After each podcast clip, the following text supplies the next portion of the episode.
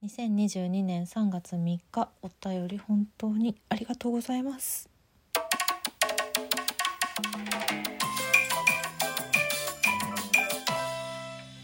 本日もお返事の回でございます。3月3日ひな祭りですね。うん。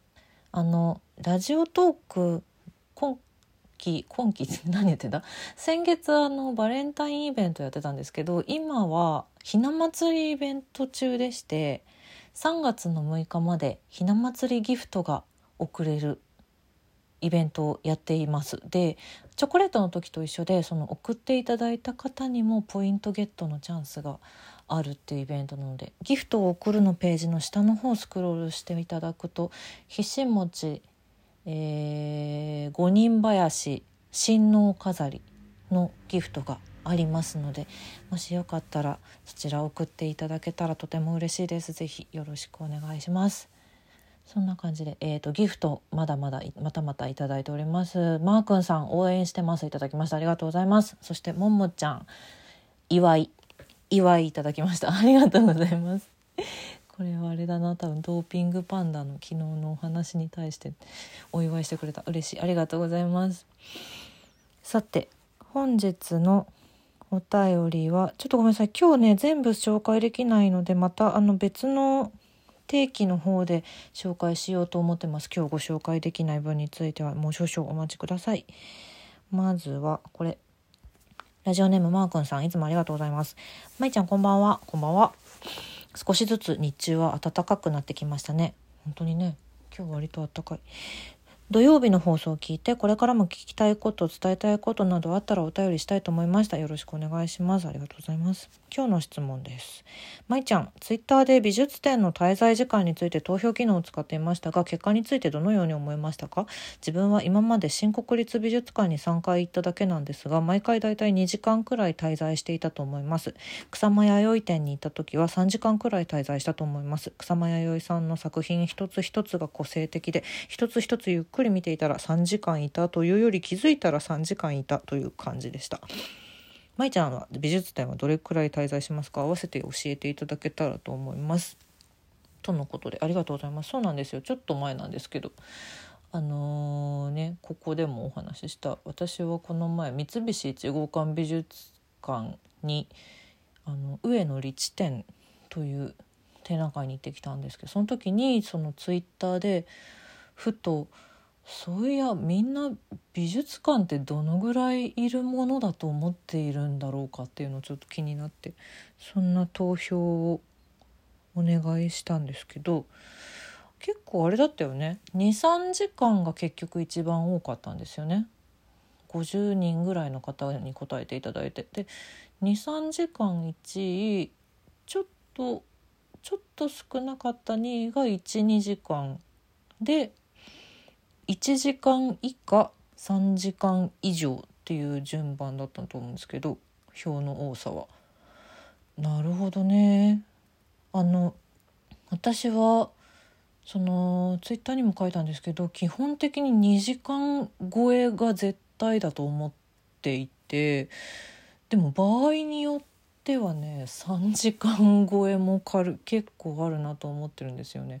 えっと六本木の森美術館とかはもう34時間いるつもりで行きますっていうのも全部じゃないのかなあれ。なんかその1個この展覧会見たいっていうチケットを買うと森美術館って別の展示もそのチケットで見られるっていうのが結構多い気がしてて全部に対応してるのかどうか分かんないんですけどあのそうするとまあ私私基本的に 全部見たいってなっちゃうのであと屋上も行きたいな屋上行って東京タワー見たいみたいな気持ちにこう森美術館の場合は特になっちゃうのでってなるとすごい時間かかるからそのさなんだろう体力に自信がない人と行くとすごい多分迷惑かけちゃうと思うんですよね私の場合。あのすごい見るからすごいずっと立ってずっとずっと立ってるから。あのもう疲れたみたいなことになってしまう人と行くと多分その人のことをすごく退屈させてしまうからだから基本的に一人で行きたいんだけれどもみたいななんかそんなことをねその美術展で見ながら他のいらしているお客さんたち見ながらなんか大丈夫かなあの2人組みたいななんかそういうことが結構あってそれで気になって調べたんですけどうん。いやでもなんか私の周りの方がきっと投票してくれてるからあれは。私の周りの人はそんなに私と考えの差はなかったのかなと思いつつ思いつつもでも例えばさそのなんだ？午前中から美術館行こうって友達なり、まあ、恋人なりと約束して行って一人の人はじゃあこれ1時間ぐらいで終わるからこのあとランチ食べてみたいなことがねこうね、まあ、例えばデートだったりとかしたらさ考えたりすることもあると思うんだけどでもさ そこでさ3時間経ったらさそのお相手のプランはできなくなっちゃうわけでしょ？みたいなことを考えたんだよね。うん、なんかだからその感覚はちゃんとあらかじめ確認しといた方がいいよねと思って、うん、ふと思ったんですよね。そう。私私ね結構ねその高校の同級生とかとちょこちょこ美術展行ったりとかその高校生の時にも行ってたし大人になってからも約束して何回か行ったことあるんですけど割とねみんな何て言うかあのー、自由というか相手の自由を邪魔しないみたいな。そういう同級生たちでだからなんだろう別に自分よりも相手が遅くっても気にしないし逆に自分がそう思ってるからこそなんか自分の方がなんだろう遅くても相手は気にしないでいてくれるっていうので十分にちゃんとこの空間を楽しむ今日みたいな感じで集まるからなんかあ意外と遅かったね。お茶お茶とお昼両方みたいな感じでどっか入る？みたいなね。見終わってからね。みたいな。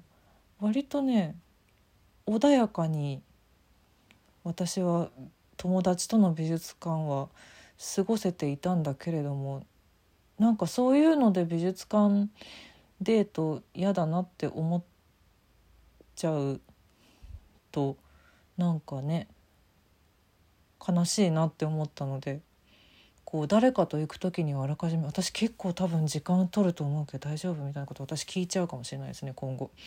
初めて誰かと美術館に行くことがあったら。っていうのをふと思ったんです。そう。まあ大きさによりますけどね。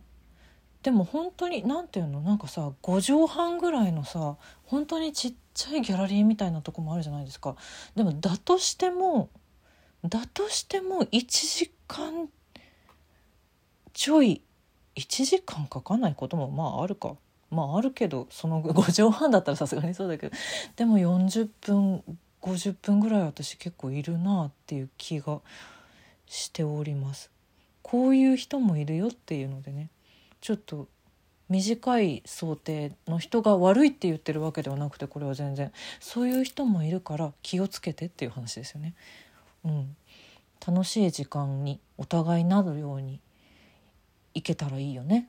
一緒に行く場合はその映画とか演劇とかみたいに時間が決まっているものではない場所だから、うん、楽しく過ごせたらいいよねって思ってどう思ってんのかなみんなと思ってツイッターでやったんですこれは。こんな感じです。もちろん美術展によるしそのなんだろう何かのね例えば旅行のこう計画プランに誰かと行く旅行のプランに組み込まれてる場合とかだったらちゃんと気は使うよ。これはこれはゆっくり見ててはいけないっていうのはちゃんとそういうのは気を使うけどだから一人で行くことが多いんですよね私はね。っていう話でした。ありがとうございました。次のお便り。えー、ラジオネームももちゃんさんありがとうございます。どんどこももんちゃん、うちにもあります。なぜかカバーがないですけども、班によって違うのかしら。どうだろう。子供の友から出ている高野文子さん作絵の敷布団さん掛け布団さん枕さんという絵本がおすすめでよかったらぜひ読んでほしい。お。あとグッドナイトムーン。放題はおやすみなさいお月様というアメリカの絵本がとても良いです。マーガレットバマーガレットワイズブラウンさん著。こちらはぜひ英語で。最後がいいです。ありがとうございます。月曜日の絵本の話からのお便りですね。ももちゃんなんでカバーないんでしょうね。わかんない。私が図書館で借りたやつは全部カバーあったな。まあでもそのカバーのね最初のその何？表のん？違う違う。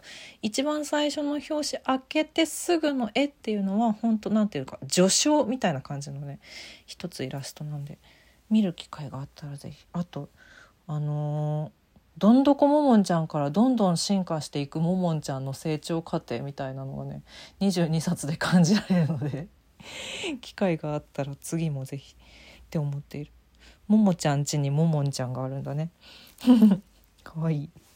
敷布団さん掛け布団さん枕さんって私タイトルだけずっと聞いたことがあって読んだことなかったんですけどこれこれ絶対私も好きだな。あのイラストを見て思いますこれ読んでみる。ありがとうございます。そしておやすみなさいお月様もね気になってて読んでないんですけどでもマーガレット・ワイズ・ブラウンさんの絵本で私一番好きなのは「大切なこと」っていう絵本がすごい好きなんですよね。これは絵を描いてる人は「グッドナイト・ムーン」とは違う人なんですけどこれはねじっくり読むタイプのきな大人向け絵本だと思います。でも子供の時に読んでおくといい絵本だと思います。えー、読んでみよう。これも「おやすみなさいお月様」もすごいイラストが素敵。ありがとうございます。ちょっとこの2冊チェックします。あれだね。夜の絵本だね。2つとも。おすすめいただきとても嬉しいです。こんな感じで引き続きお便りもお待ちしてます。ありがとうございます。